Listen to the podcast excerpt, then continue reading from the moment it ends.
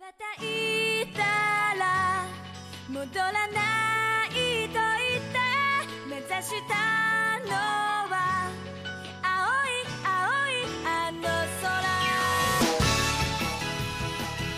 空 Fala, taqueiros taqueiras! Seja bem-vindo a mais um O Taqueira Cast, seu podcast com mais espionagem familiar sobre animes, filmes e tudo mais que for oriental e às vezes nem tão orientais assim. E no episódio de hoje vamos falar sobre o último anime antes do lançamento dos vencedores do Locadora Laranja Award. Pelo menos no dia que a gente tá gravando ainda não saiu os vencedores. Vamos falar sobre Spy Family. E para me ajudar a espionar o episódio de hoje, temos ele que tem permissão da rainha da Inglaterra para fazer piadas ruins, o mestre.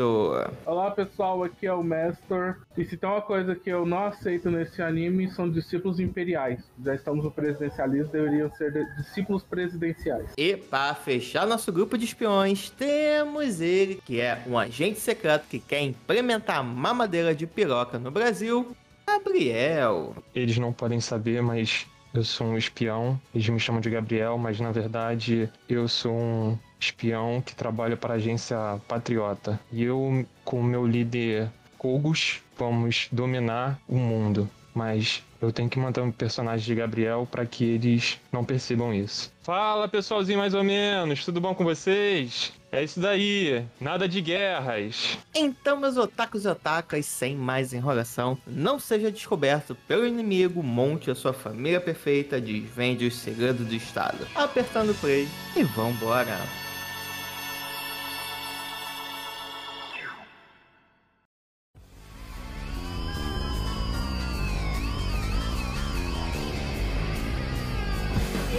Povo, hoje vamos falar sobre Spy Family. Esse anime que foi um dos mais badalados do ano passado e que esse ano estará competindo no Locadora Laranja Award. Mas antes da gente falar disso, só para explicar para vocês que é o seguinte: esse daqui é o penúltimo episódio do nosso especial de reviews de alguns dos animes que, pelo menos alguns dos principais animes, né? Não vai dar para falar de todos, mas pelo menos os que estão nas principais categorias a gente vai conseguir falar sobre. Então, se tudo é certo, se tudo rolar bem, esse episódio aqui vai sair no dia um dia antes da revelação dos premiados e aqui a gente vai falar as nossas previsões. Aí no próximo episódio a gente vai ver o quanto acertamos e o quanto erramos feios aqui. Provavelmente a gente vai acertar tudo, porque a gente sempre acerta. Principalmente se a gente apostar em coisas diferentes, aí quem vai acertar tudo mesmo. E o melhor de tudo, e o melhor de tudo, que se a gente acabar errando tudo, a gente vai falar que a locadora comprado. laranja não sabe o que tá falando, né? Tá sabe foi comprada. comprado.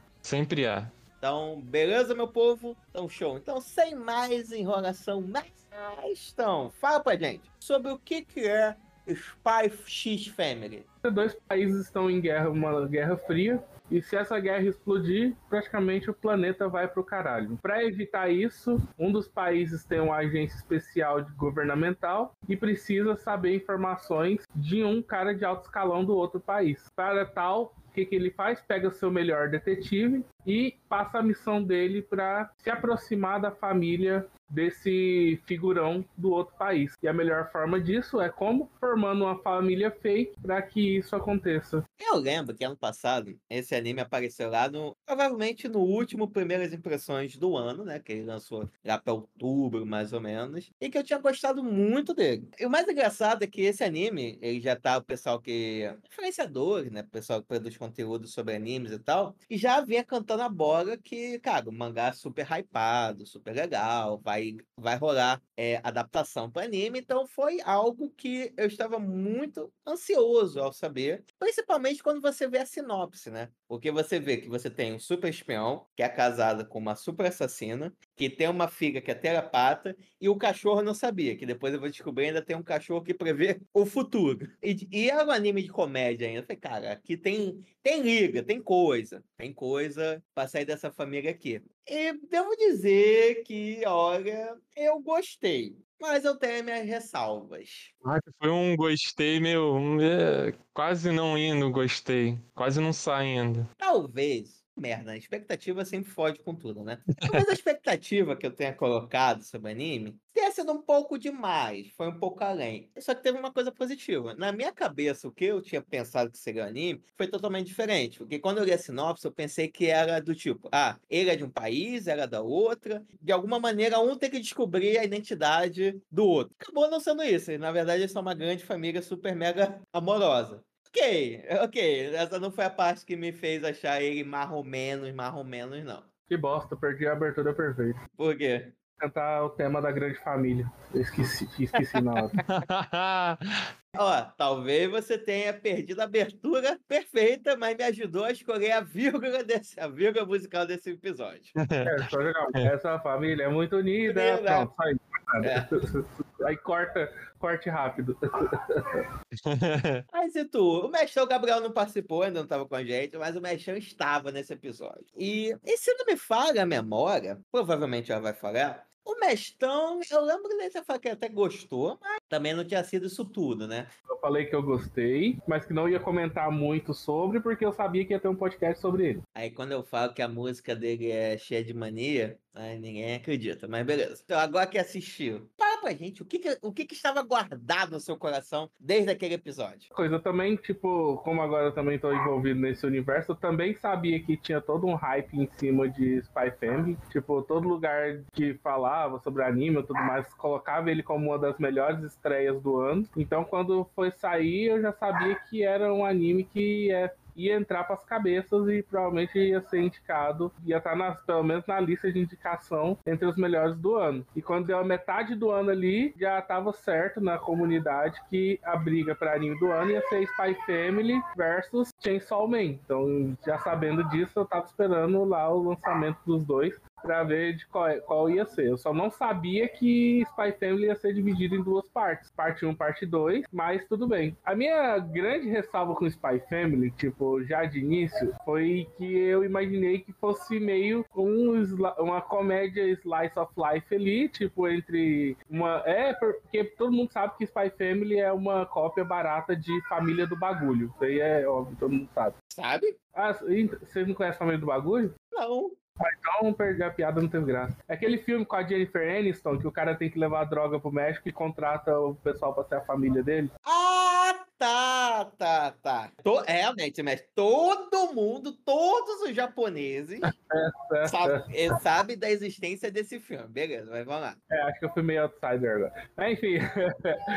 Mas Spy Family, tipo, a- no começo, eu, é, tanto que acho que eu até falei isso nas primeiras impressões, o que eu não gostei de Spy Family, já vou man- mandar real aqui, era o lance da guria ter poder telepático. Eu, eu tava esperando aquela coisa do, do estilo assim, não, deve ser família, o cara vai ter que ir às tretas, vai ser engraçado, comedinha, tudo mais. Porém, eu não esperava que a menina fosse ter poder telepático, saca? Tipo, mas depois eu entendi que os poderes telepáticos dela são pra dar um punch melhor nas piadas que tem no roteiro desse negócio todo. Porque, tipo, praticamente acredito que se não tivesse, se ela não tivesse poder telepático ali naquele mundo onde eles estão, ela já teria sido devolvida pro orfanato. Já ia ser mais uma a devolver pro orfanato. Não devolveu, porque ela consegue ler a mente do cara e saber exatamente como agir, como se portar e tudo mais. Então, assim, de início, não gostei dela ter poder telepático. Não sei, às vezes eu acho que eu queria ver como seria uma versão de Spy Family sem essa mutreta de telepatia toda, para ah, sem, sem ter uma linha teste do governo. Essa é a única parte que mais me deixa assim com um pezinho atrás, mas isso não atrapalha não. Depois mais pra frente você assimila e entende que aquilo lá foi pelo bem das piadinhas que eles vão encaixar mais pra frente. Eu ouvi Buridedes aqui, eu acho. O quê? Ah, não, desculpa. Não, pera, pera, pera que essa declaração eu vou deixar pro final. Hum, Ué, ele queria ver sem, olha. sem o lance da telepatia, ué. É, só faltou ter um cachorro, né? Ou apareceu, se bem que o mestre tá vendo. Já apareceu um cachorro, um gato? Não sei. Não, não, ainda não. Ainda não. Mas- É. Ainda não. Considerando o nível ali, não duvido nada, não. Mas eu, eu não vou falar que o que eu já assisti de Buddy 10 é melhor que os Pythons são loucos. São loucos. Gente, acho, que eu certo, falaria, tá acho que eu falaria uma coisa dessa que Buddy 10, pelo que já lançou, melhor que Spy Family, que já lançou tudo. Olha! Não vou falar, não vou falar as que dessas. isso, Não, não Brasil! pode, não num podcast desse. Que isso! Palavras duras. Olha esse rebelde, olha esse rebelde. Não mistura as organizações, mestre. São agências diferentes. Problemas diferentes. Provavelmente, se eles convivessem junto, o Twilight ia ter que matar esses dois. Vamos lá, agora tu, Gabriel. Você, você que talvez não tenha pegado esse hype, provavelmente. E sim, esse anime foi bastante hypado. Então fugiu da bolha otaku. Quero saber como é que foi. Você concorda com o Mestão? Cara, e realmente fugiu porque eu me lembro de ter visto já imagens, assim, em lugares aleatórios da, da, da Anya, assim. É, eu não lembro especificamente aonde, mas já vi em outros lugares, assim, do, de, de páginas que eu curto no Instagram e tal. E aí não sabia muito bem o que que é, mas já foi bem hypado mesmo. Assim, fugiu mesmo da bolha. Porque coisas que não tem muito a ver com otakus comentaram sobre, né? Então, realmente fugiu da bolha. Mas aí sobre o anime, né? Vamos lá. Eu acho que realmente divide opinião, assim como divide. O anime é dividido em duas partes. Já vou até adiantar já que eu acho que pode ser um debate bom, mas, cara, parte 1 pisa na parte 2, cara, porque dá, assim, Hum. da abertura ao encerramento, cara, é muito bom, é muito bom mesmo, assim, esse clima de, de espionagem, mas meio anos 80, sabe? Com essa trilhazinha. E, cara, a abertura é sensacional, cara. É, é muito linda. É muito linda. Tanto graficamente, a, a música, sabe? Tudo combina ali. Então, devo dizer que já pra iniciar assim, primeira parte, pra mim, podia ter se encerrado ali. A segunda parte poderia ser a segunda temporada, sei lá, ou não existir. Nossa, não existia a hein? Não existia Primeira forte. parte, pra mim, é fechadinho, é perfeito, tava, tava bom pra mim, entendeu? Tá andando muito com poucos, hein? O tá assim, disparando pra tu quanto é lado, filho. Hein? Virou um templário agora já. É, rapaz. Quer ser templário já, hein? Tá passando a espada. Mas é, pô, o, o, o anime tá concorrendo à premiação, cara, então tem que ser crítica aqui. Uhum, Não posso exato. medir minhas, medir minhas palavras, parça. Isso aí. Posso medir. Não, vou deixar pro final. é, que- quem foi melhor, Chainsaw ou Spy Family? Segura essa emoção, segura. São anos, são anos diferentes. Você comentou, né, Não, que realmente ia ter essa disputa. Não, de premiação vão ser anos diferentes. Então, eles não vão tratar. Na locadora laranja não é considerado, mas cá entre nós os dois foram lançados em 2022. Então, tipo, os dois disputam, Verdade, não verdade. laranja. Bom, aí você vê que os dois foram lançados no mesmo ano. Mas quem teve coragem de chegar em 2023 foi o Spy Family. Chainsaw correu. Ih! Então aí você já vê quem é o melhor. Será? Brasil. Hum, olha aí, hein. Não, nem fudendo. Mas enfim. É, Pô, pô, gostei. Eu pensei que seria um anime, um episódio mais morno. A gente vai ter treta. Gostei, gostei. Interessante. Eu concordo. Eu concordo com o que o Gabriel falou. Uma das críticas que eu tenho ao, ao Spy Family, a primeira parte e a segunda parte, realmente eles têm um ritmo muito diferente. A primeira parte, eu acho que eles avançam mais com a história, com o desafio, né? Com o que tá ligado com a missão principal do Freud, né? Do Lloyd. Nossa, muito mais, muito mais. Qual é o nome da missão, Júlio? a missão de tentar chegar ao Desmond, né? Não, qual é o nome da missão? Fudeu, não sei. Trix. Ah, eu, queria, eu queria apelar pra sua língua presa. Você é desprezível! Ah, coitado, que isso, humilhação. Isso daí não tem calma, não. Qual o nome? É, é Strix. Olha! Aí fica com alemão. Da hora. Mal, tô, mal consigo falar português, imagina alemão. Eu sou inglês, porque a Alemanha, eu não passei, eu só atravessei ela. Mas inglês é quase a minha Tá língua bem. materna. Refer- Referência à mochila. Exato, exato. Eu e a Sasha, quase alfabetizados juntos em inglês. Ah, bom, achei que você também não tinha cu. Como é que é? Meu Deus, gente, pra onde tá indo, cara? O episódio. Nossa, o episódio passado também descambou muito rápido. Né? Mas, mas- Nossa, na moral, minha amiga virou pra mim e começou falou. meio errado já. vocês gravaram sobre o Samarran que eu falei, não, ouve, por favor. não, ouve, ouve. Houve, houve que é uma boa discussão, são É. bons questionamentos. Realmente, como um gigante transa com mulher normal. Então, então eu acho muito isso, né? A segunda eu já achei com muita barriga, que eles só vão recuperar pros últimos episódios, que aí volta a ter conexão com a missão principal, né? Foi dizer que não foi legal de assistir, não é isso. Foi divertido, eu assisti, acompanhei semanalmente, foi um anime que eu e a amigos assistimos juntos e tal. Foi divertido. Mas quando você pega a segunda parte, o meu nível de diversão, de acompanhar as aventuras da galera, já dá uma queda. Entendeu? Se na primeira parte eu realmente estava meio ansioso para saber, caraca, semana que vem chega, chega. Aqui nessa segunda parte eu já falei, não, será que tem outra coisa para assistir? O ritmo é muito diferente das duas partes. E ele já começa a te mostrar esse, essa diferença já da abertura.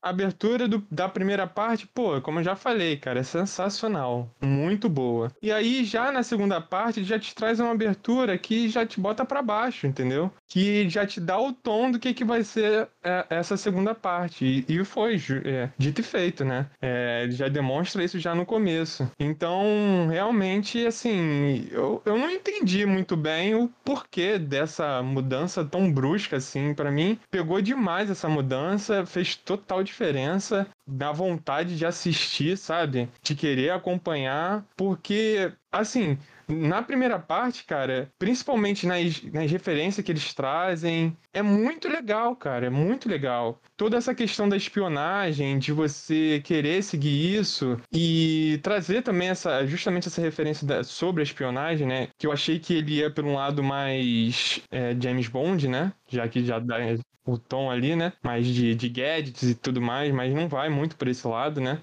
Traz muito mais ação e porrada, então é. Tudo bem, foi legal do mesmo jeito, mas o tom ele, ele era mais legal. A narrativa, a forma como eles contam a história foi muito mais legal. E eu, particularmente, pô, achei demais o episódio do castelo. E pra mim é o pior. E também gostei do episódio do queima... da queimada lá, do queimado, né? que eu adoro quando faz esses esses eles exageram, sabe, numa questão que parece que é tão pequena quanto um simples jogo de, de queimado, e aí eles evoluem e, tra e transformam aquilo numa outra coisa. Então, cara, eu adorei, adorei coisa que é ambígua para mim. Tipo, o episódio do Castelo para mim é o pior de todos, de todos os episódios que eu assisti. Eu achei o pior o do Castelo. Mas, em compensação, tem a melhor cena. Uma das melhores cenas do anime, que é a luta da Yor contra o Twilight. Tem, tem uma das melhores cenas, que é a luta, mas o episódio em si achei nhezaço, saca? Bem Exato. E entre a queimada e o tênis, cara, a partida de tênis, pra mim, aquele episódio, aquela dupla de episódio foi fantástico.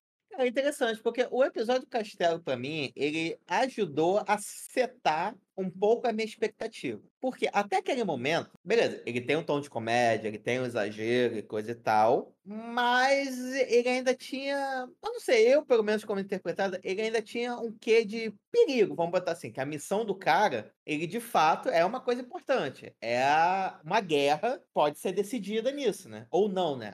O fato da guerra acontecer ou não depende realmente do Lloyd ter acesso a lá o Desmond, o Donovan, né? O chefão da galera, conseguir ver os planos, né? Pra poder salvar vidas, caramba, quatro. Então ainda tinha isso. Quando tem um episódio, né? Que é, é uma comemoração da Anya ter conseguido entrar no colégio, ele já me deu uma setada para baixo, do tipo, cara, beleza, existe essa missão, que ela tem um peso, mas a gente não vai se levar tão a sério assim. A gente é claramente, ao mesmo tempo, uma homenagem e também uma zoeira com o gênero de espionagem. Então, para mim, esse episódio teve essa importância. Ou começar a configurar a minha expectativa do que a obra vai me entregar. Porém, a primeira parte, eu acho que ela já ela dosa um pouco melhor entre o quesito dessa parte dessa seriedade com a zoeira. A segunda parte eu acho que tem muita zoeira e a missão fica muito em segundo plano. Tanto que eles só vão recuperar a missão mesmo os últimos episódios. Sim, e eu acho que foi isso, justamente isso que me incomodou. De o fato de esquecer o que que. qual era a principal missão. Tá legal que, assim, claro, os episódios eles querem te, te dar a ideia de, da aproximação, né? Da, do quanto eles estão próximos quanto família e todas essas questões. Mas eu acho que, pô, ainda estava atrelado à missão, sabe? Você ainda sabia que aquilo, aquela família de mentirinha, que eles tanto se esforçam para que as coisas deem certo e eles têm os seus problemas e tudo mais, ainda é em prol de um objetivo de cada um. Tipo, o Lloyd ele tem o objetivo que é a missão dele, que é de chegar perto daquele cara. Então tudo que ele vai fazendo, tudo que ele vai mexendo é em prol disso, mas as coisas vão meio que se perdendo e aí eu, eu senti que eles tentaram dar essa ideia de que agora eles são uma família de verdade, não é mais de mentirinha, mas não conseguiram dar ainda essa ideia, sabe? Eu sinto que eles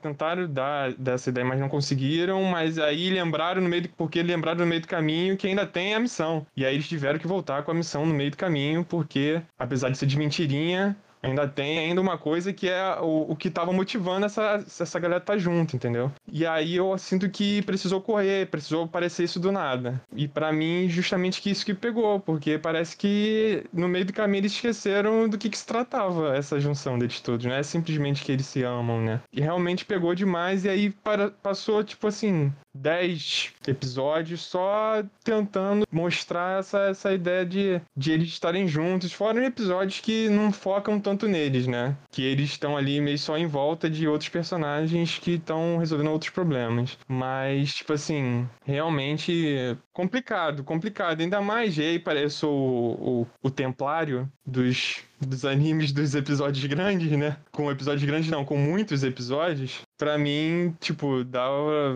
não precisava de 24 episódios, entendeu? Acho que vocês não entenderam a proposta do anime.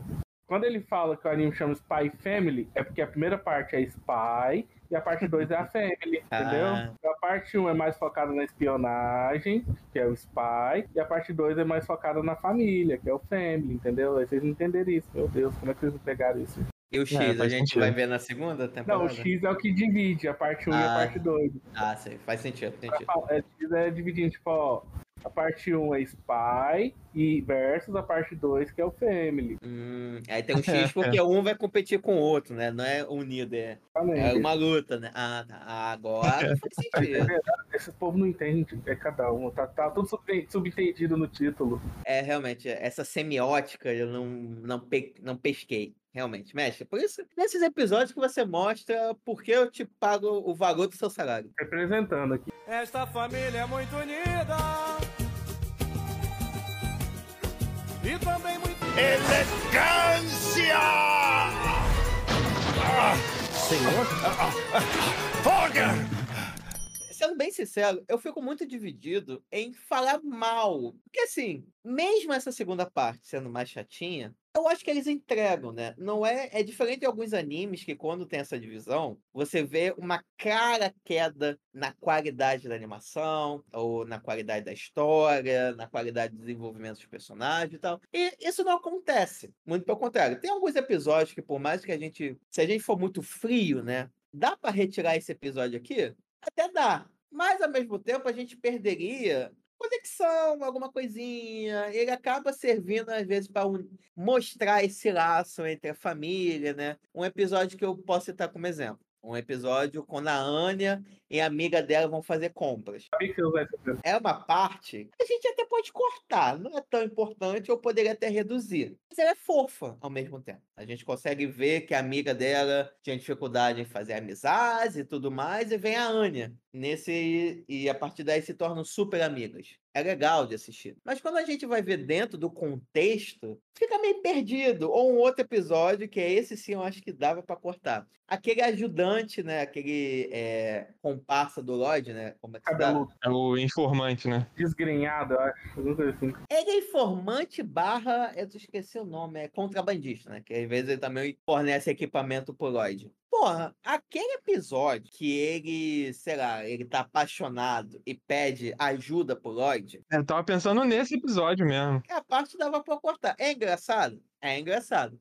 Tão engraçado a ponto de, caraca, meu, sem esse. Se não tivesse esse momento, Spy Family não seria Spy Family. Então tem essas barriguinhas que dava para ser terem sido animados, né? Aí que tá. Como eu não vi o material é, original, né? Eu não sei se é um problema que realmente isso tá lá, eles decidiram adaptar, ou se realmente foi algo para encher barriga. Eu fico com um lance de conexão, entre aspas, saca? Quanto ao primeiro episódio, tipo, ele pode parecer bastante inofensivo, saca? É o episódio das compras, mas ele é totalmente crucial, porque, querendo ou não, um dos elementos desse episódio é usado no final, a ovelha. Então, tipo, precisou tipo, fazer todo esse negócio e ele deu a introduzir a ovelha lá como objeto único, saca? Porque, tipo, você vê que lá só tem as duas com o Paranauê da ovelha e você vê a importância da ovelha pra Anya, então por isso ele vai usar essa ovelha no episódio final. Então, até que ele tem essa importância aí, porque mais do que, tipo, se ela só tivesse perdido um saquinho de amendoim, por exemplo, você compra outro. A ovelha já seria mais complicado, porque afinal vocês viram a ovelha custa mais de 3.800 reais. Só um chaveiro de ovelha. Então teve essa importância da ovelha. Agora, esse outro episódio, eu acredito, eu acredito que eles quiseram mais aproximar o, o desgrenhado da família, mais com intuito, porque lá na frente ia precisar dele como babá. Então, tipo, pra você, tipo, ter, conhecer mais o personagem e não ficar, tipo, caramba, ele vai colocar esse cara como babá, assim, do nada e tudo mais, eles já foram e colocaram, tipo, um episódio focado nele pra você familiarizar e não estranhar tanto quando ele fosse babado da Anya no episódio lá que eles vão beber no bar, sabe? Então eu acredito que foi mais isso. É mais tipo pra você familiarizar com o personagem, pra não assustar tanto na ligação dele com a família no episódio mais pra frente.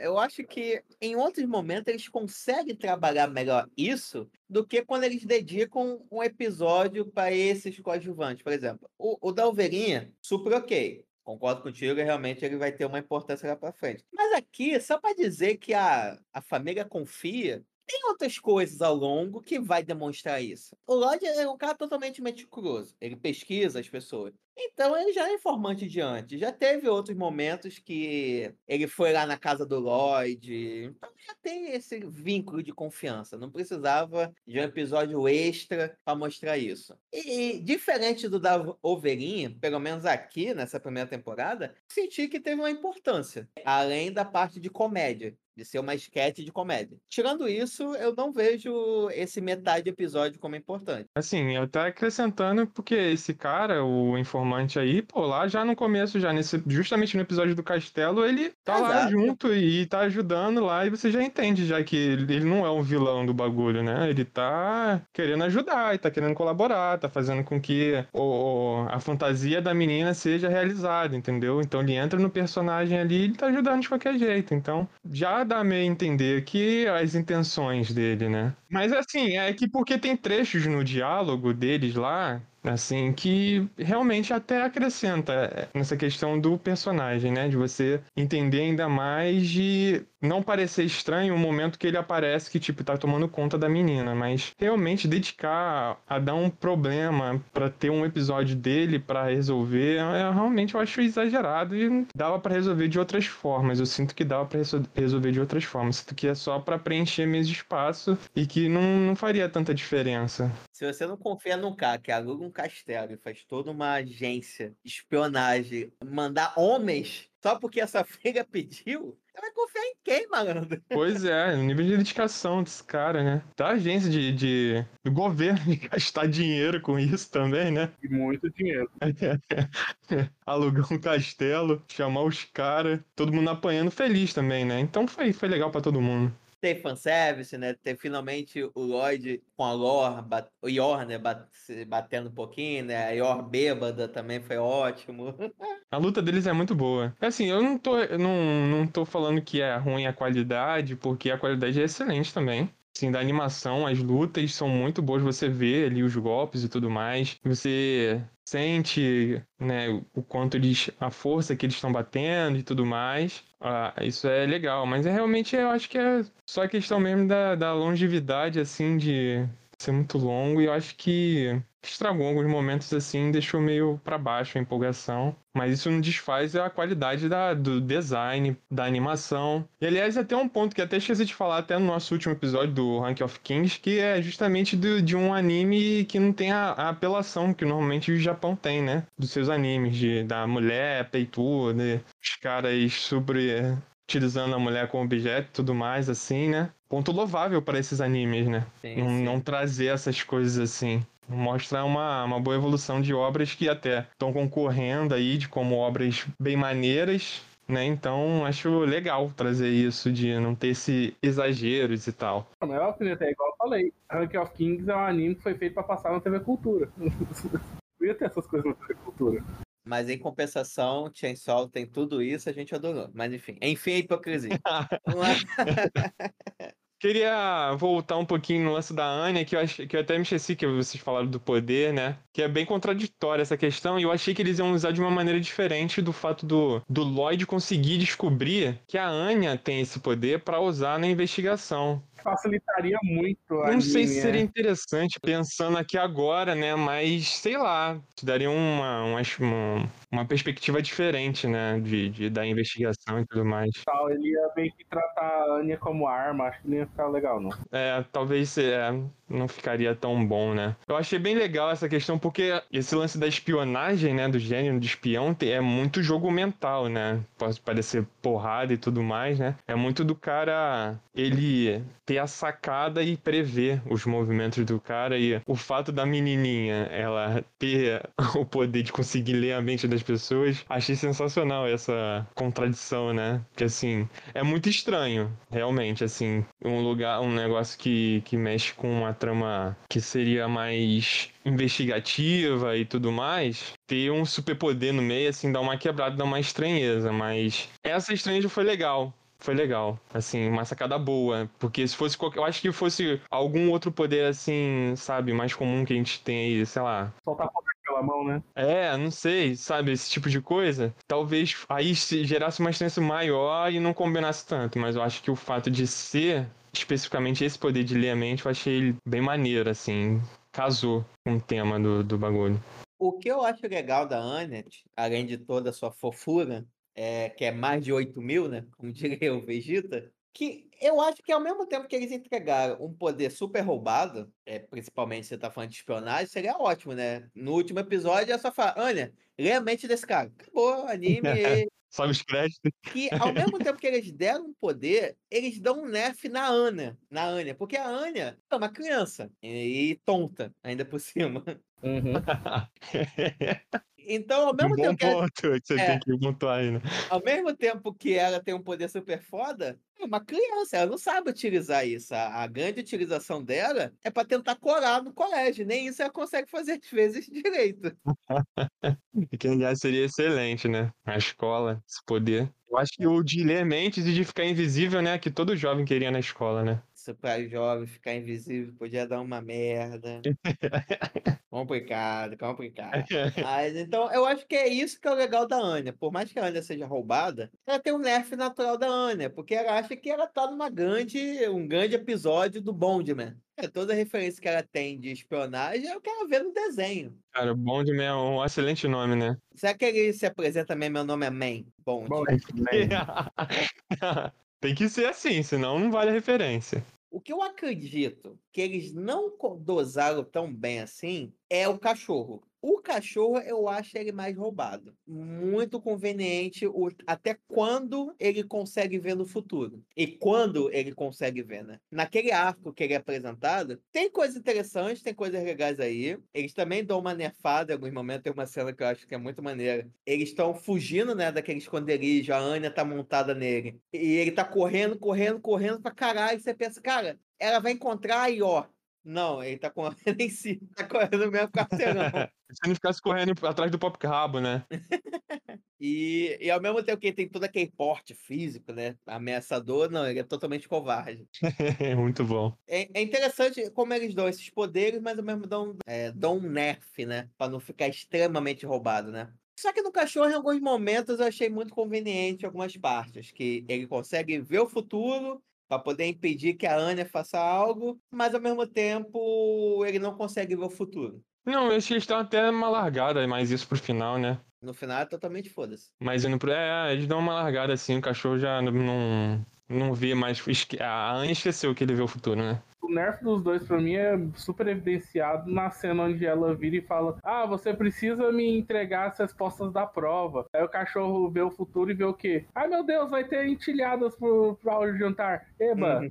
e os dois esquecem e fica empolgado porque vai ter a comida que eles gostam no jantar, saca? Isso mostra muito a- tanto o nerf do cachorro com a importância de ver o futuro, quanto o nerf da Ana com a da Anya com a falta de foco dela só porque ela descobriu que vai ter comida favorita dela no jantar. Não, mas se tratando de criança, você pode até responder melhor do que a gente aqui. Isso é comum, né? A perda total de foco, né? Total, ainda mais quando é pra uma coisa que eles estão empolgadaços, saca? Tipo, o meu filho, por exemplo, acabou de acontecer. Tipo, fui testar pra ver se ele já serve como garoto pra levar minhas louças. Ah, Ah, muito bom. Eu adoro o mestre, porque ele usa como tem que realmente usar uma criança, né? Virei pro meu filho e falei, filho, guarda esse prato lá na pia pro papai. Aí ele foi, levando bonitinho, tava indo levar o prato pra pia, de repente ele olha pra mesa, um bolo de chocolate. Ele simplesmente larga o prato na mesa e vai tentar ficar o bolo de chocolate. Pô, pelo menos ele largou na mesa. Eu pensei que onde ele tava, ele largou o prato e foi pro bolo. Foda-se. Esta família é muito unida.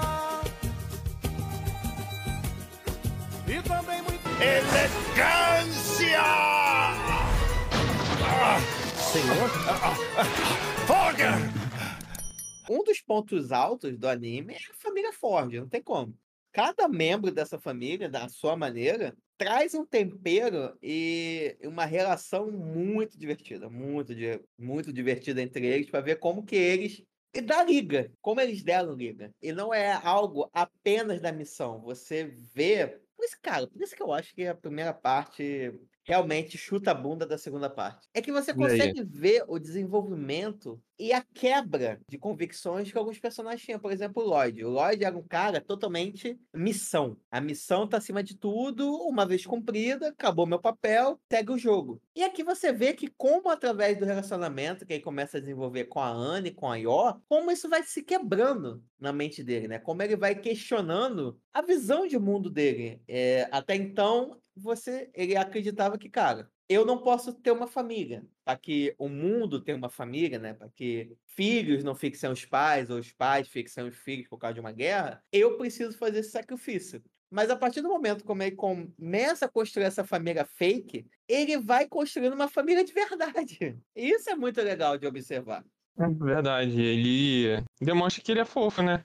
Ele tem afeto, ele se preocupa com a Anya. Além de um gostoso. É um fofo e gostoso. É. E ele foi se tornando cada vez mais pai e menos espião, né? Eu já discordo. A parte do gostoso, você tá maluco. Não, na parte gostosa você não tem como descortar.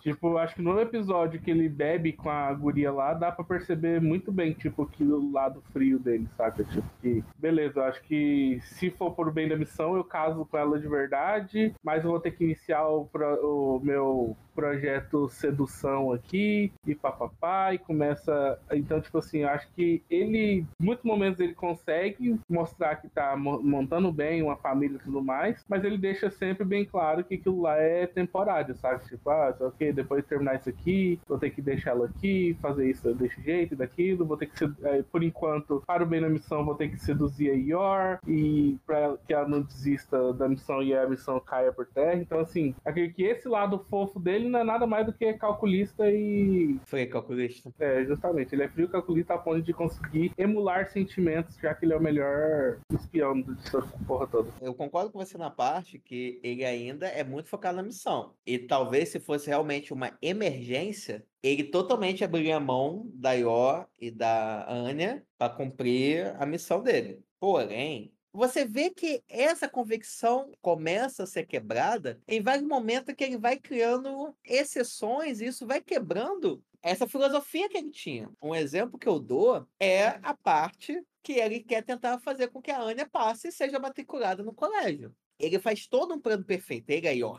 É, Ele, ele estuda, ele sabe que ele tem que ser elegante, o caralho é quatro, que é, porra, tudo que acontecer tem que ser friamente calculado. E ele, porra, ele tira de letra. A Ior consegue derrotar uma vaca, um boi, Uhum. fodaço, e É. ele se preparou tanto que ele tinha roupas sobressalentes, pra caso acontecesse, É. ele sujasse, rasgasse, o caramba quatro. Elegante!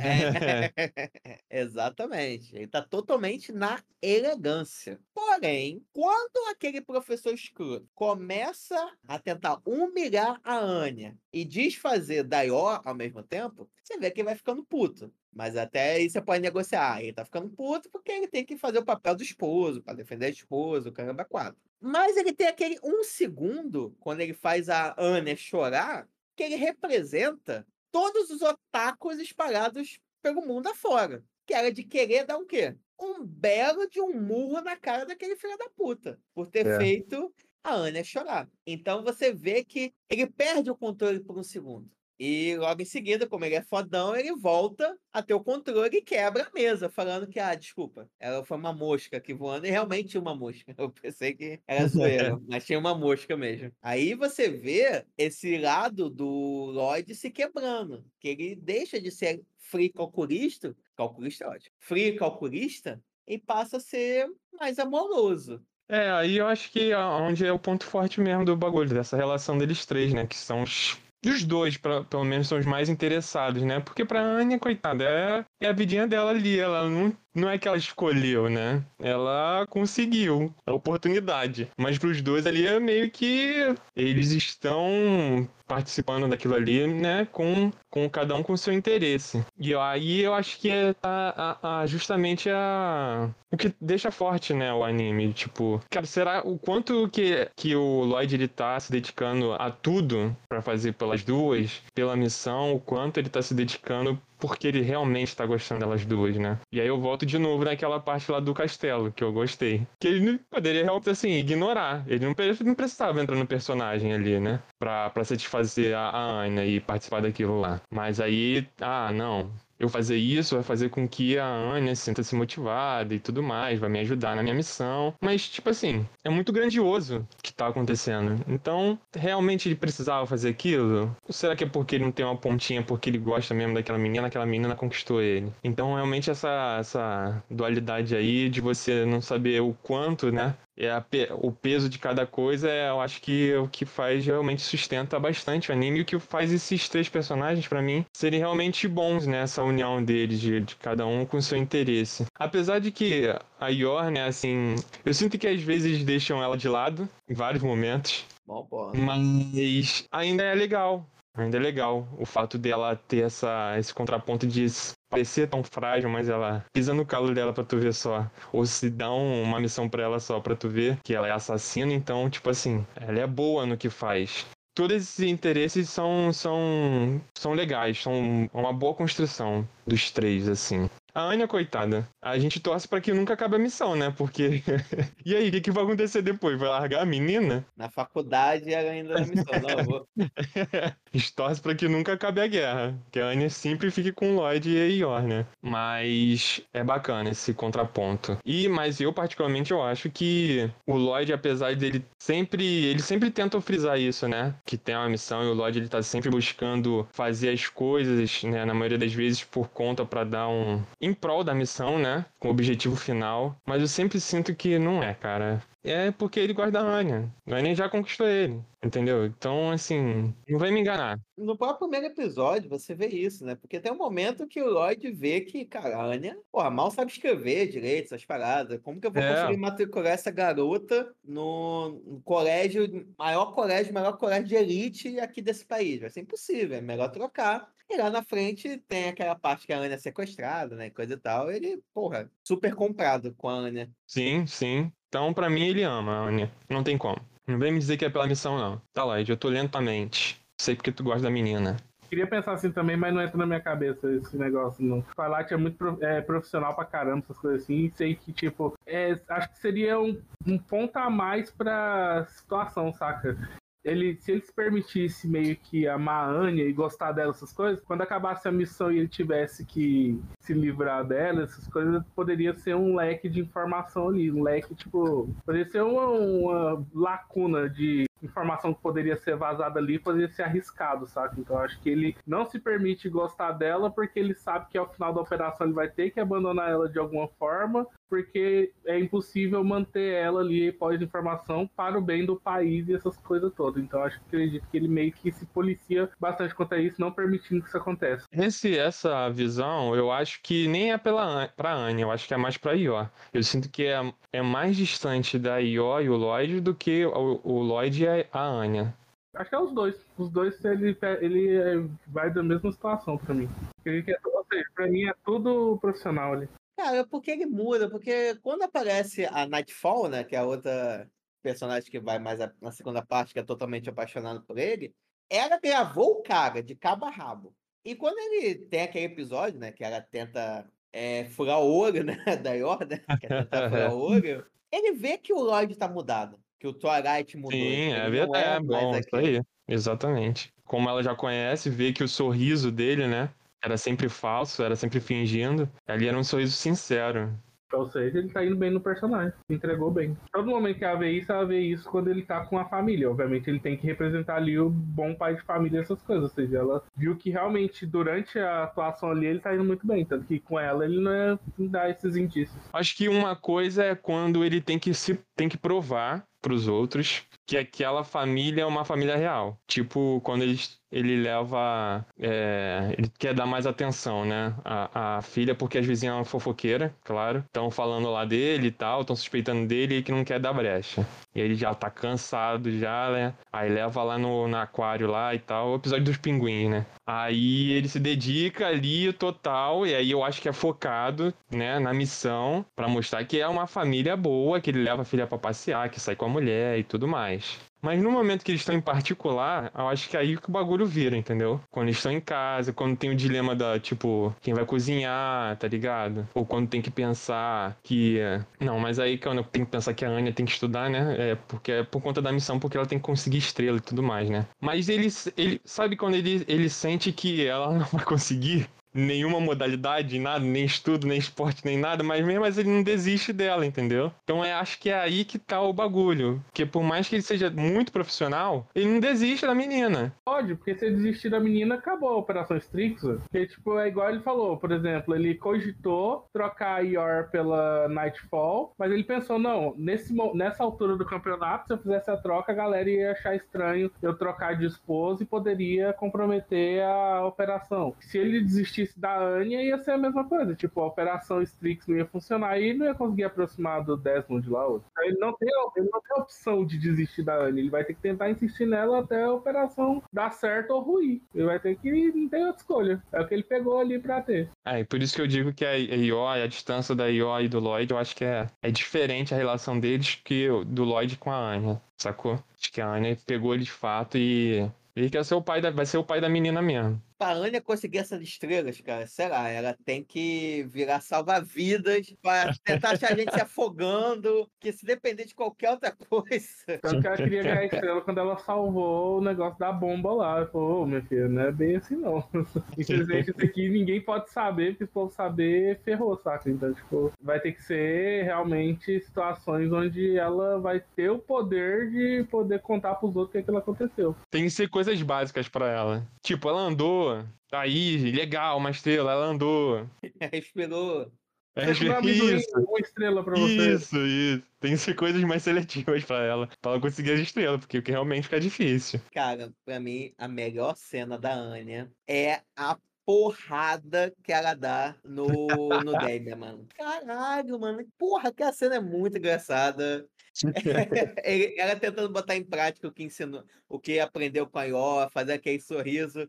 Ela É é um muito bom. sorriso receptivo, mas não, era um puta sorriso de desdém. É muito de surpresa. Eu não esperava que ela ia virar dando um Hollywood, só que em pé. E ela tem dessa de quebrar a expectativa mesmo, tipo no episódio lá do Queimado, né? Que ela faz toda a preparação. Ah! Aí eu pensei, caraca, meu irmão, ela conseguia vai afundar o maluco. O maluco de 6 anos que tem 3 metros de altura e é o The Rock, praticamente. E aí, quando ela chega o momento, sai fraquinho. Aí perde. é muito bom, cara. Quero total expectativa. Ainda culpa a mãe ainda, né? Vai mentir pra mim. É verdade. Não adianta de nada o treinamento. Pra mim, a melhor quebra de expectativa de todas foi o menino que ia sair da escola e volta no outro dia. cara. Caralho. muito bom. Nossa, essa pra mim foi a melhor quebra de expectativa de todas. O povo passando por ele assim, aí a menina só passa, sabe que você vai ter que devolver tudo que você pegou, né? e o menino com a cara no chão, pra mim, eu não aguentei não. Eu dei trela demais. Moleque pidão, né? E sai todo soberbo. Gente, como último pedido, eu queria cantar no coral e todo mundo começa a cantar junto lá. E de repente o menino vai embora com as coisas tudo. Aí de o repente pai no outro quebra dia, ele. o pai fala: Não, a gente não fala, eles não fazem a gente, não. Pelo contrário, eles ajudaram a gente a se... Eu só não vai ter mais meu nome, mas a empresa continua. E pera, eu não vou ter que sair do Éden? Não, pelo contrário, você vai ter que dar seu sangue mais ainda no Éden agora. Ai, meu Deus. Eu fiquei constrangido por ele. Não, Eu, eu perdi tudo que parecia que o maluco tava em estado terminal, né? Que tudo, ah, não, que é meu último dia aqui, que eu vou. Eu vou parar nas ruas. Falei, calma aí, maluco, você só vai mudar de colégio, porra. o todo um drama. Vive um drama. Um momento muito bom é o, o, o espião. Ai, caralho, não. O Esse espião foi- que fez. que formou espionagem pelo Telecurso 2000. Não, esse, esse dava pra pular. Dava pra cortar. Esse episódio, puta que pariu. Beleza, quer mostrar a diferença entre o Lloyd e aquele outro, mas. Caralho, mano, não, não, não, não. Só pra mexer nas provas do maluco, né? Cara, são coisas assim que a urgência da missão ajudou a. Assim, cara, foda-se, a missão não é tão importante assim. Então, tudo bem, beleza, que não era uma missão que você ia acabar em três meses, porque dependia de você construir uma família, matricular sua filha, ela conseguir sete estrelas e que não sei o quê, era uma missão a longo prazo, mas, porra, cara, sério mesmo? Você vai me mostrar um cara totalmente idiota, sendo que o Lloyd é tota, ultra mega preparado e o cara realmente se acha um bom espião? Aí não dá, aí quebra muito. É, realmente dava pra cortar. Não, eu achei isso um dos melhores legais. Achei mu- muito maneiro a sequência. Esta família é muito unida. E também muito. Elegância! Ah, senhor? Ah, ah, Folga! Falamos da Anya, falamos do Lloyd, mas não dá pra deixar de falar de uma personagem, que é a Ior. E vou te falar, desperdiçadinha, hein? Dava pra ter entregado muito mais a Ior, hein? Pois é, tristeza. Por que deixaram ela de lado? Pô, assassina, maneira, com contexto maneiro. Tá legal que, tipo, motivação é meio. né? Ah, ela tem que se provar que tem que estar casada e tudo mais. Ai, tá bom, te aceita. Mas, pô, o fato dela ser assassina e sinistra, pô, acho que deveria dar uma puxada melhor, hein? Esses episódios que a gente falou aqui que poderia cortar, podia dar um foco mais nela de mostrar mais missões dela, tá ligado? Eu acho que Sim. seria bem mais maneiro.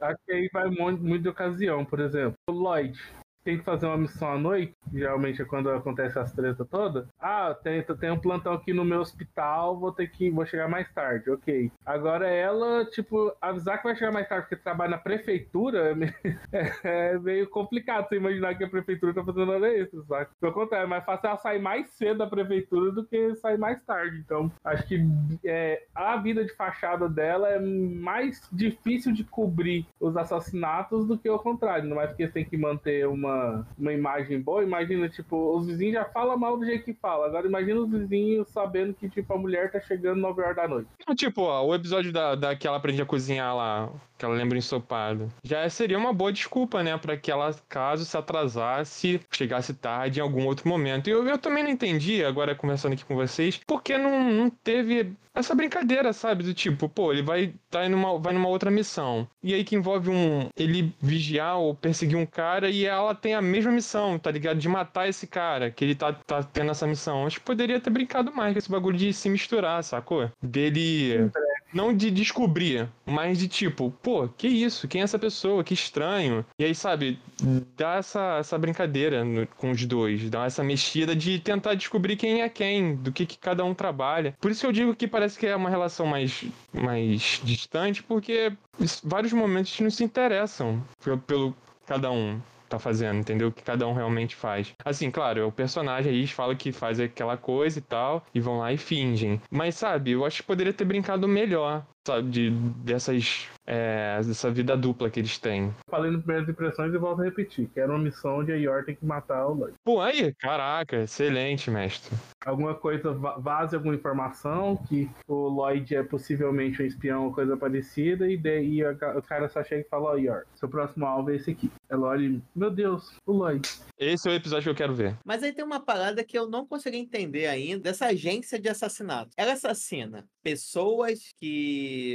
Tipo aquele episódio da Eminência das Sombras. Ele assassina pessoas que fazem mal pro reino. Eles meio que dão uma limpada no reino, né? Eu não sei se a agência é nesse sentido. Ele mata pessoas que fazem, sei lá, estão envolvidas com tráfico, contrabandista de armas, essas coisas assim que podem prejudicar o país, né? Que sujam o país. Ou se ela se essa agência é que faz a limpeza contra ameaças externas, né? Eu não, não consegui entender ainda essa relação. Eu acho que teve um episódio que ela explica no momento daquele episódio do, que a Anya tem que falar sobre a profissão dos pais, que naquela hora que ela pergunta da, da Yor, ela dá, tipo, um resumão do qual, qual o trabalho dela, né? Ela pensa, né? Só que agora me esqueci qual foi o resumão que ela deu. Mas eu acho que nesse momento ela deu um resumão do, de quem ela mata, de quem ela persegue. Mas eu acho que é basicamente essa primeira coisa que você falou, do tipo, dar uma limpada nessas pessoas ruins para aquele lugar, pro país, entendeu? Ela persegue pessoas ruins, vamos dizer assim, né? Aí seria muito difícil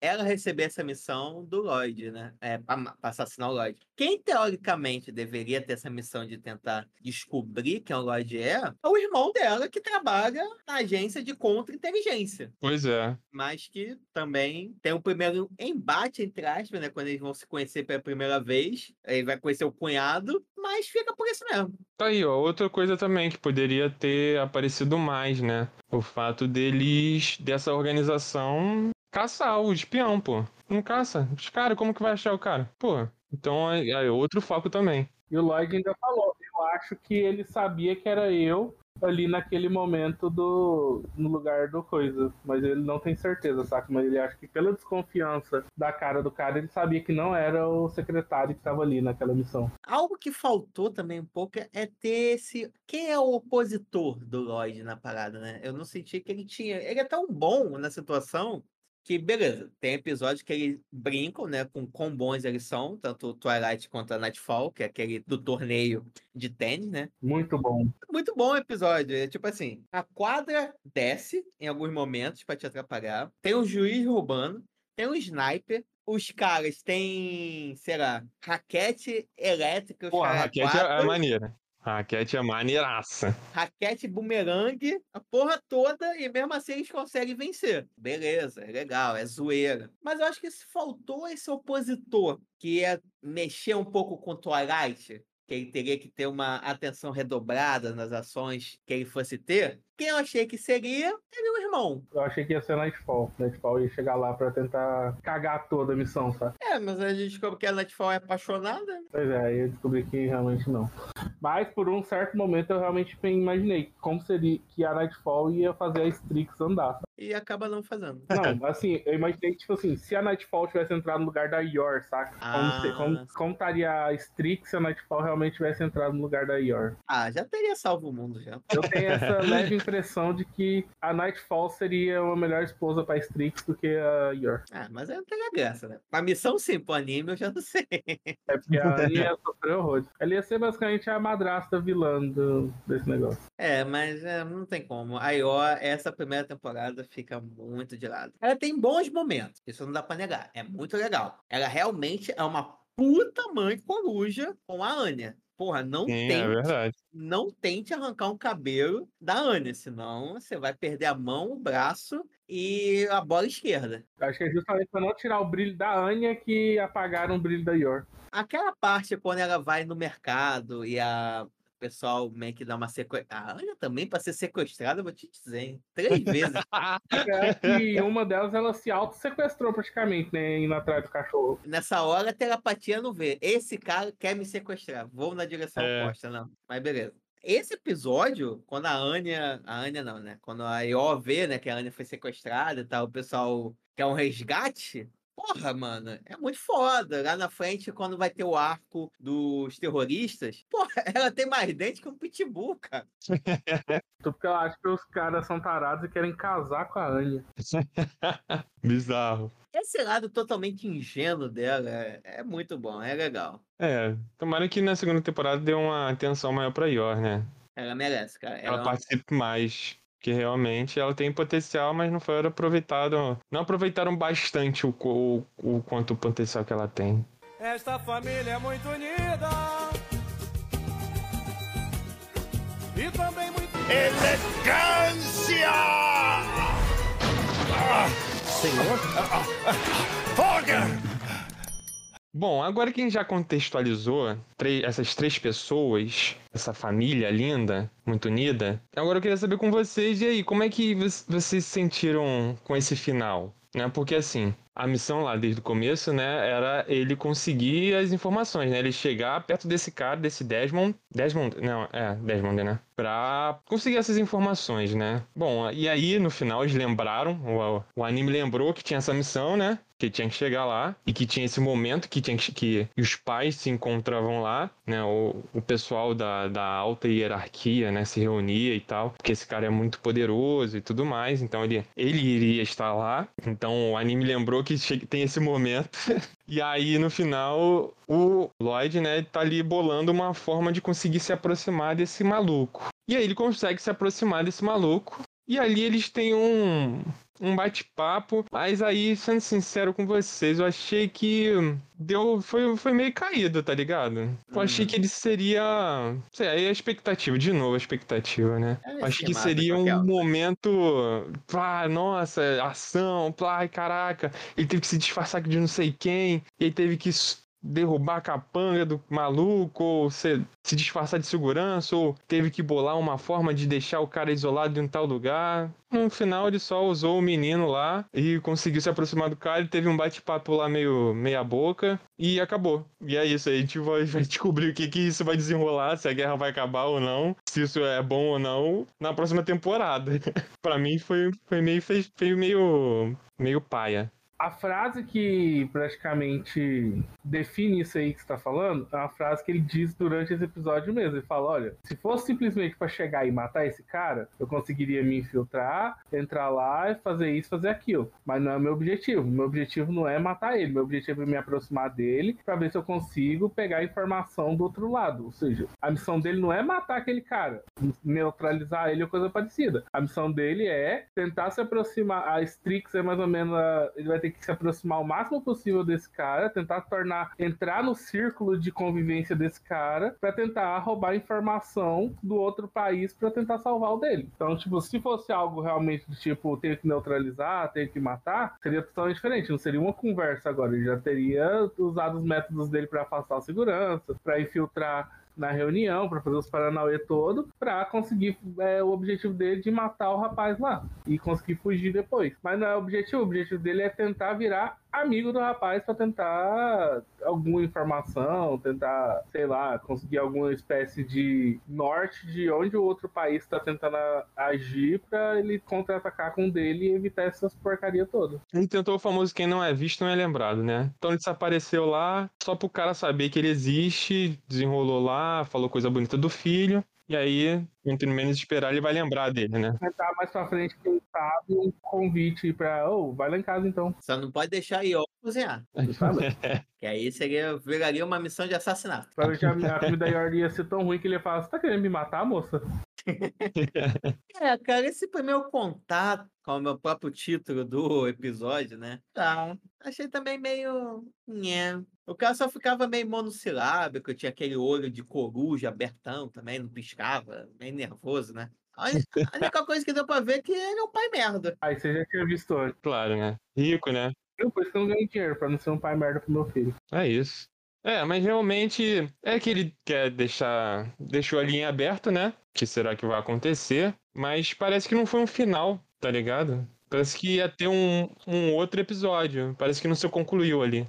É, realmente, não foi o final. Ali foi só bate-papo pra poder inverter a partir da próxima temporada. Tentar estreitar mais esse laço pra tentar chegar cada vez mais perto do cara e conseguir mais informação. Sim, sim. É, assim, a gente sabe que é o final também. É o último episódio, é claro, né? Mas é. Foi um clima, claro, ele tem que deixar aberto também, mas foi anticlimático, achei a palavra. Anticlimático. Achava que o papo seria diferente, seriam um, um, umas coisas mais. Não sei, brincar com a mente do cara, tá ligado? Implementar alguma coisa assim, que mais lá pra frente ele vai lembrar. Alguma coisa assim do tipo. Acho que nos próximos ele pode trabalhar nessa linha aí. Mas por enquanto ele ainda tá na linha de. Porque o cara nem sabia quem ele era. Agora o cara já sabe quem ele é. Então a partir daí que vai começar a estreitar o laço entre os dois. Vamos ver se a Anya não estragar tudo também, né? Porque agora tá dependendo da amizade dela, né? Isso aí vai ser foda. É, porque como a própria Ania diz, eu já desisti de ganhar estrela estudando e já desisti de ganhar estrela no esporte. Então o meu jeito vai ser aproximar do segundo filho. E que também não tá indo muito bem esse plano. Olha, pelo final desse episódio tá melhor do que eu imaginava. É, do que quando começou, isso é verdade. Ainda mais que o pai conseguiu jogar uma skin de tipo, ó, não conta pra ela que eu contei que ela achou você legal, não, hein? Ele tá com isso nas mãos agora. Vamos ver, vamos ver. Vamos ver o segundo ano desse colégio, qual vai ser. Pois é. A tem que se esforçar mais aí, Anya. Procurar alguma atividade legal aí pra tu saber. Ela ainda tá na parte boa, que a arte ainda vale alguma coisa, porra. Quero ver quando começar a aparecer trigonometria, raiz quadrada, é, equação segundo grau, aí Eu não entendi como é que aquela escultura dela conseguiu ganhar alguma coisa, mas é isso aí. É arte, mestre, é arte. Pois é, não dá pra mensurar. A Anya, ela tá se misturando com as pessoas erradas, né? Se ela ti- tivesse se misturando com as pessoas certas, ela seria a maior trambiqueira da, daquela escola. Porra, com a habilidade que ela tem, mano. Fácil. Facinho. Era jogo de azar todo dia. Exatamente. É, poderia ir até pra aquele outro anime, né? Que já fizeram Kakegurui, né? É, isso, isso, Aí isso. quando ela crescesse, ela ia pro outro anime, The Great Pretender. Olha a evolução meteórica.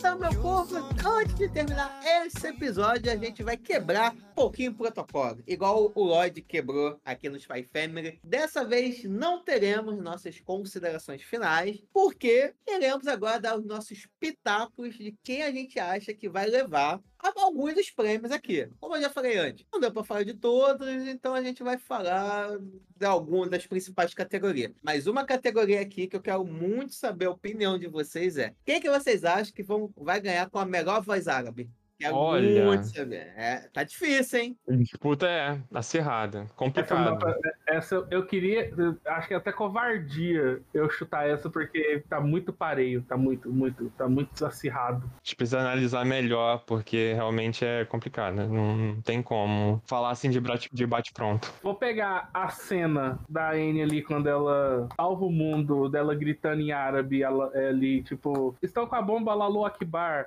E, tipo, pegar a cena do Attack on Titan, quando ele fala Lalu Akbar, bomba no prédio. Então é meio complicado, tá? Essas duas não tem como.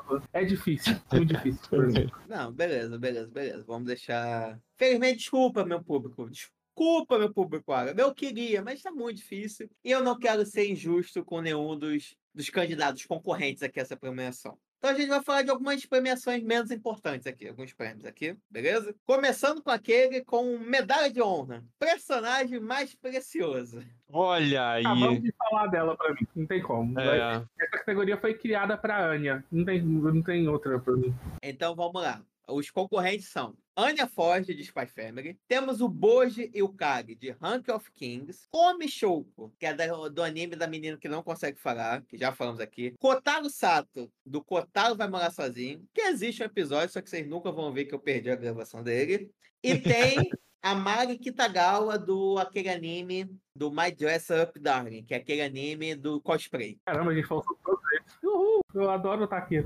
Então, vamos lá. Mestão, sua aposta, Anya? Aposto na Anya, mas queria Bode. Essa é a real. Eu queria que o Bode ganhasse, porque pra mim o personagem mais precioso do ano passado foi o Bode, disparadamente. Mas eu sei que essa categoria já foi criada pra Anya. É- Ela deveria ser o concurso nessa categoria. Eu queria o Bode, mas tem que olhar a Anya. Eu acho que essa categoria que criou foi o Mestre, porque desde quando eu comecei a participar aqui, ele fala da Anya, que é a melhor personagem forever de motherfucker do bagulho aqui. Acho que o Mestre aqui sugeriu isso lá pra, pra Crunchyroll e aí criaram essa categoria. Antigamente tinha Best Boy e Best Girl. Esse ano não tem. Esse ano tem melhor personagem principal, melhor secundário e melhor precioso. Sempre achei que ela fosse ganhar o Best Girl, saca? Mas, como não tem, ela vai levar facilmente as duas categorias, tanto a de precioso quanto o melhor per- personagem secundário. E ele aí, já adiantou já outra já também. Mas é igual eu falei, eu queria que quem ganhasse melhor precioso fosse o Bode. E tu, Gabriel? Eu sei que aqui nem todos você ainda não estava conosco, mas do que você viu, quem que você acha? Mais precioso. Cara, a Anya é muito forte. Muito forte. Se confirmou o que o mestre sempre falava aí da Anya. Anya até. Anya é muito fofa, é muito fofa, dá vontade de guardar ela num potinho. Mas, cara, é que realmente o Bode e a. Cara, é. Olha. A menina que se não comunica, não. Se comunica. Queijo, não. Porque um- uma moeba não é preciosa, né? Uma moeba. O bode, olha, eu vou no bode. Eu vou no bode. Bode? Vou no bode, porque realmente, cara, é, é diferente. Personagem diferente. Então eu acho que ele é uma, uma gracinha. Tem que ser precioso. Tem que ser guardado. Inclusivo. Apesar de difamações no episódio anterior, aqui contra a minha pessoa, que meus advogados já estão sendo acionados, mas eu vou. É, tá difícil, a Anya e o Bode, mas eu vou no Bode. Cara, quem ouviu o episódio de Kakegurui como um apostador amador, né? Ainda tô longe de ser profissional, ainda não perdi uma casa. Muito bom. Que só vai entender quem escuta o episódio. Não entendeu? Vai ouvir lá o episódio do Kakegurui. Tem uma história ótima sobre aposta. É. É aquilo, né? Quando você vai fazer uma aposta, você tem, você tem que lutar contra a razão e a emoção. Do tipo, ah, você vai ter o seu time contra outra pessoa. Isso é A difícil, é. emoção vai dizer pra você votar no seu time. Que, porra, ele vai ganhar, vai esculachar. Mas aí, a razão, às vezes você tem que ouvir. Se você quer ganhar dinheiro, às vezes tem que ouvir a razão. Ainda bem que eu não ouvi a minha emoção e não consegui fazer aposta contra o Flamengo e Al Hilal. Ainda bem. Ah, que bom, hein? Por que, que eu digo isso? Porque aqui eu tenho a minha emoção, que quem eu acho que deveria ganhar é a Come Choco do Come Quente, do Come Quente, Come quente é bom.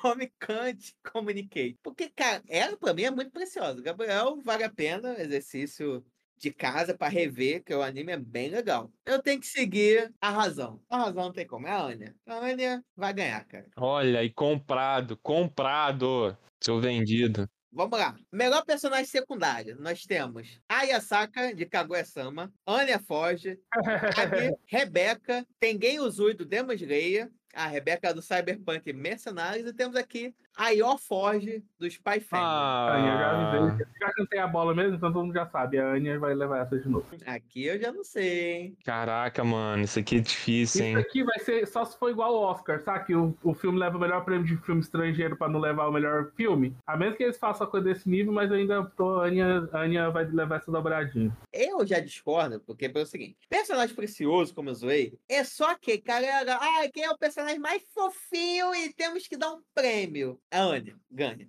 Mas se a gente for ver, se isso aqui for uma premiação séria, locadora laranja, que eu acho que é, Você sabe que é voto popular, né, Júlio? aí então fudeu. é isso, Júlio, é voto popular. Então fudeu. É, não tem muita razão. Já vimos que pelo voto popular um JC foi parar na cruz. É, Não é. dá pra confiar muito no povo. Cara, fudeu. Mas não, eu vou ficar com a minha razão. Minha razão não, com a minha emoção. Porque eu acho que quem é o merecedor aqui é a Rebeca, de Cyberpunk Mercenários. Por quê? É uma personagem que não aparece tanto, mas o momento que aparece rouba totalmente a cena. Como eu falei, cinco minutos a mais seria Cyberpunk dois pontos Rebeca, vírgula, a mercenária. Se ela tivesse mais cinco minutos de tela. Então, por isso, eu voto na Rebeca. Olha, pra mim, Acho que tá sendo é uma injustiça, porque a gente já discutiu aqui, a gente já conversou, a gente acabou de conversar aqui, as pessoas ouviram a nossa indignação que a Yor não apareceu, foi lar- largada de lado. E agora que ela tem a oportunidade novamente de aparecer, de ser destacada, a gente novamente larga ela de lado. Então, meu voto de protesto é na Yor. Ela é a melhor personagem secundária. Acabou de falar que ela não foi explorada no negócio. Não, eu não dito as regras. Bom, o Mestrão ficou com a Anya mesmo, então vamos lá. Premiação agora, prêmio grande. Personagem principal. Eita. Shisato Nisiki, Licorice Recoil, foda-se, não sei quem é. Vamos saber. David Martinez, Cyberpunk, Eren Yeager, Attack on Titan, Lloyd Ford de Spy Family e Mari Kitagawa, a cosplay. Pra esse aqui, eu voto no Boji. Meu coração também vota no Bode, mas eu vou de Eren, que deu uma virada total no anime nesse coisa, passou de personagem principal protagonista pra meio vilãozinho, então acho que essa troca foi legal. Eu tô com Eren. Sei que o Júlio é no Cyberpunk, né? Defendeu tanto Cyberpunk, só que a outra menina que era melhor, né? Agora ela que deveria estar aqui, né? No personagem principal.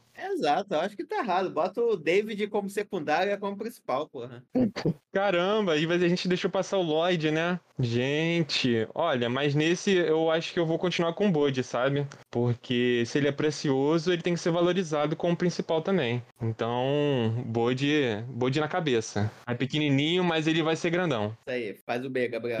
É isso. Melhor continuação: Attack on Titan, o anime eterno. Demon Slayer, com o arco da luz vermelha. Kaguya-sama, Jojo, Made in Abyss e One Piece. Nesse daqui, eu voto no One Piece. Cara, vai ser muito difícil a gente gravar, porque a gente gravou uma parte e faltam mil episódios para chegar até lá. Então, eu recomendo a galera daqui pesquise One Piece, arco de ano e veja os vídeos, cara. Tá fantástico. Como eu sei que é votação popular, também vou em One Piece. Olha, pra mim é muito injusto. Essa, essa aqui é a categoria mais injusta de todas. Porque são animes que têm 40 milhões de episódios. Mentira, Demon Slayer só tem 36. Eu já sofro pra ver 24, imagine, 30, imagine 36. Então, assim, é muito injusto. Mas o, dessa lista aqui, o que a gente já até conversou foi o Made in Abyss. Então, não tem muito o que falar. Não tem muito o que fazer. É o Made in Abyss. não tem o que fazer. Beleza, vamos lá. Melhor série estreante: Call of the Night, Cyberpunk, Licorice Recoil, é, My Dress Up, o anime lá do cosplay, Spy Family e a Boi. Como é que é? Como é que, cara, como que fala isso? E a Boy Kongmin. Tá. e, gente, é digitado, hein? Não é, É. a mão, não. E a Boi com come ninguém. Ninguém. Foi a Anya que escreveu esse negócio? Pode ser.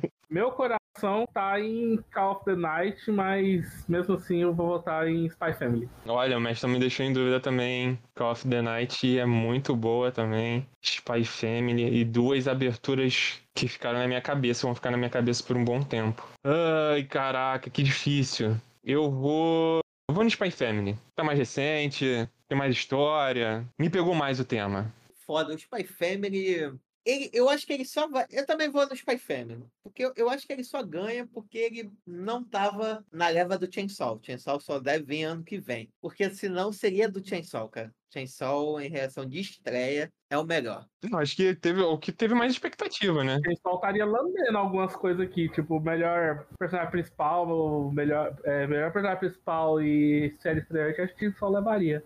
Melhor animação: Academy Series Uniform, não assistimos. Attack on Titan, Final Season Parte 2. Cyberpunk, Demon Slayer, Rank of Kings e Spy Family. É outra que deveria ser ao concurso, porque é impossível concorrer com Demon Slayer, cara. Não dá, esses caras estão um nível muito surreal de animação. Não dá pra concorrer com Demon Slayer pra mim. Eu discordo, porque eu não vi. Então é Rank of Kings! Cara, é, é que tá, mano. O, o Metro, ele tem um bom ponto, porque, de fato, o Demon Slayer, ele entregou uma qualidade de animação absurda, absurda mesmo. Já vimos animes absurdos, aquele foi mais absurdo que o absurdo. Só que, ao mesmo tempo, ele é um absurdo que eu não vou dizer que é normal, que é comum de ver. Mas existem outros animes que também chegam nesse nível de realismo. Nesse caso, eu vou com Cyberpunk, que eu gostei mais da animação do Cyberpunk por ser mais estilizada e mais diferentona. E só porque Se não, seria o Rank of Kings, que eu gostei mais da animação de lá. Mas Ah, eu continuo com Cyberpunk. Vamos lá. Melhor design de personagem: Cyberpunk, Demon Slayer, Jojo Bizarre Adventure, Stone Ocean, o anime do cosplay, Rank of Kings e Spy Family. Quem ganhou essa categoria no Reddit Awards? Do It Yourself. calma, que esse, esse, esse anime tá em outra categoria, que vai chegar já já. Pra mim não tem como ir contra o Samar. Você olha aqueles personagens de Osamar, cada um tem. É o Rei Bocudo, é o espadachim bombado. Perde por muito pouco pro Cyberpunk. Eu vou votar. Essa eu vou votar com coração, que eu acho que Cyberpunk vai levar essa. Mas eu vou votar com coração de Osamar. Essa eu aceito perder pra deixar meu coração falar. E tu, Gabriel? Eu vou. Cyberpunk, eu acho que é apelação, porque é, um, é uma temática que tá muito em alta. E as pessoas podem se auto-influenciar por conta disso. Então, não vou no Cyberpunk. Eu vou no Jojo porque as pessoas fazem pose deles. E aí eu acho que é- deve ser interessante. Tá faltando podcast, hein? Fica. Cara, o Jojo, esse Stone Ocean, eu assisti a primeira temporada, achei legal. Mas eu não sei, cara. É porque Jojo, ele é conhecido pelo bizarro. Ele tem bom design de personagem, mas eu acho que segue muita linha. Hoje Bizarro Adventure é conhecido pelo Bizarro. Perfeito, é a categoria dele. Cara, mas. Ai, mano, porra, essa que eu fico em dúvida. Design de personagem. O Demon Slayer, ele continua muito na linha do que ele já apresentou, então não tem nada muito paranã, né? Ai, cara, eu fico entre o Cyberpunk e o Hank. Mas aí no coração eu vou no Hank. Porque o Cyberpunk. Não, minto, eu vou no Cyberpunk. Eu acho que ele tem design mais. Ih, o cara tá confuso, mano. Tá, eu também tô confuso. É igual eu falei, eu acho que Cyberpunk vai ganhar, mas vou com coração e vou no Osamar. Mas o personagem Cyberpunk é muito bem feito, cara, muito bom também. É porque o que eu ia jogar contra o Cyberpunk é que ele, ele é baseado em algo, né? Ele não foi. É isso aí. criada, ele tem um jogo como base, mas eu acho que até mesmo sendo baseado em algo, ele conseguiu apresentar coisas legais. No Cyberpunk, cara, à medida, é, à medida que você vê o personagem evoluindo, ele começa com um menino, vai virando um android, um robô. A forma como eles fizeram esse design é muito, muito bom. Mas é, eu, vou- eu falei, eu vou pro coração, né? Pelo menos uma, mestre. Tô jogando muito na coisa aqui, vou, essa vai pro coração. É, pode ser mais frio, Lloyd. Vamos para outra boa. Melhor anime de ação. Attack on Titan, Demon Slayer, Jojo Bizarre, Licorice Decoy e Spy Family. E Cyberpunk. Eu vou de Demon Slayer. Concordo com o Mestrão. Acho que Demon Slayer, aí sim, ele se destaca na ação. Não teve melhor roteiro, mas tem a melhor ação. Demon Slayer, Brasil. Nem um pouco influenciado, né? Vamos lá. Anime de comédia. Agora meu coração vai gritar aqui, meu coração vai gritar. Kaguya-sama, Love War, Ultra Romantic, Kotaro vai morar sozinho. É muito sadismo colocar esse anime como melhor comédia. Quem colocou esse aqui tem pouquíssimo amor no coração. Anime, anime do cosplay, Spy Family, O Tio de Outro Mundo e Yaboi Come Ninguém. Tio de outro mundo, sem dúvida nenhuma, sem tirar nem pôr, sem titubear pra mim. Meu coração gritou agora. Caramba, hein? Tio de outro mundo. Eu vi um pouquinho. Tava gostando do que eu tava vendo. Mas só pra contar, eu acho que Kaguya-sama leva essa. Mas eu vou, eu vou colocar Tio outro mundo aqui, que é o anime do meu coração dessa lista. Cara, que difícil. Somente quando a gente não assistiu nada. É, é muito difícil. Fica muito difícil. É. Repete aí pra mim. Vamos lá. Kaguya-sama, Kotaro vai morar sozinho, anime do cosplay, Spy Family, O Tio de Outro Mundo e Yaboi Come Ming. Spy Family eu quase não ri. Spy Family. Você sabe que a categoria é melhor anime de comédia, né?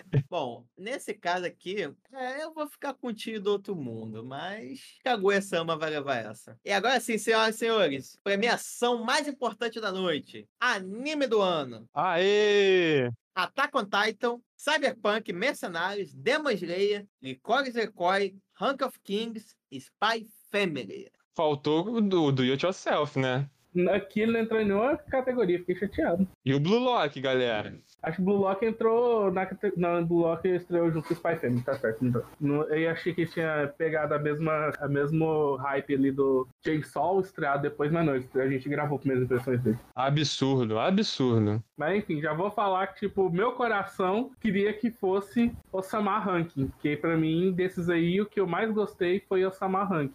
Mas eu sei que quem vai vencer, vou votar aqui em Spy Family, porque eu sei que ele vai ganhar. Provavelmente ele vai perder o dinheiro das apostas, aí nas duas que foi no coração, agora quer recuperar o dinheiro. Vai recuperar o dinheiro, é isso aí. E tu, Gabriel, qual é o seu anime do ano? O anime do ano é porque a disputa pra mim realmente tá em o Rank of Kings e o Spy Family. Então, assim, porque os que estão acima, menos esse Licorice Recoil, porque, né, apesar de não ter visto boa parte dos outros, esse também, muito menos. E, mas o Demon Slayer, eu sei, eu sei da sua existência, sei que o Attack, o Attack on Titan também existe já há bastante tempo. Eu acho que eles já são já hypados. Então já são hypados e eu acho meio. Pô, eles estão ali só pra cumprir cota, tá ligado? O Cyberpunk tem essa questão lá do. do game, não ser uma coisa é, original e. enfim. Pra mim, tô com o mestão. É o Rank of Kings. Que é, é bem diferente. Eu. Eu gostei, gostei. É isso. Anime do ano, Rank of Kings. No rank tá em primeiro. Mas só pra deixar claro que meu coração é rank, mas eu votei no Spy Family. É um vendido. Eu sou. Eu tô com o seu coração. Cara, até on Titan, eu acho que aqui ele só foi. Assim, ele foi uma boa temporada, mas para ser anime do ano, poderia ter sido se tivesse entregado mais. Acho que aqui o Tipo, pessoal o tá mais. É. O Cyberpunk é um bom concorrente, realmente para mim foi uma surpresa. O Cyberpunk foi muito bom ele. Demon Slayer, ele já veio com uma base grande, ele entregou, mas acho que em comparação com a primeira temporada, ele é mais fraco. Por mais que ele tenha entregado lutas incríveis, principalmente dois últimos episódios assim, porra, fantástico. O Record Record a gente ainda não sabe, né? Então vamos lá. semana que vem. Quem sabe pode ser ele o campeão dessa categoria. É melhor semana que vem todo mundo pedir perdão. Gente, desculpa, mas é Sensacional. Nicole a gente tem umas. É, como é que é o nome? Temos um recall aqui.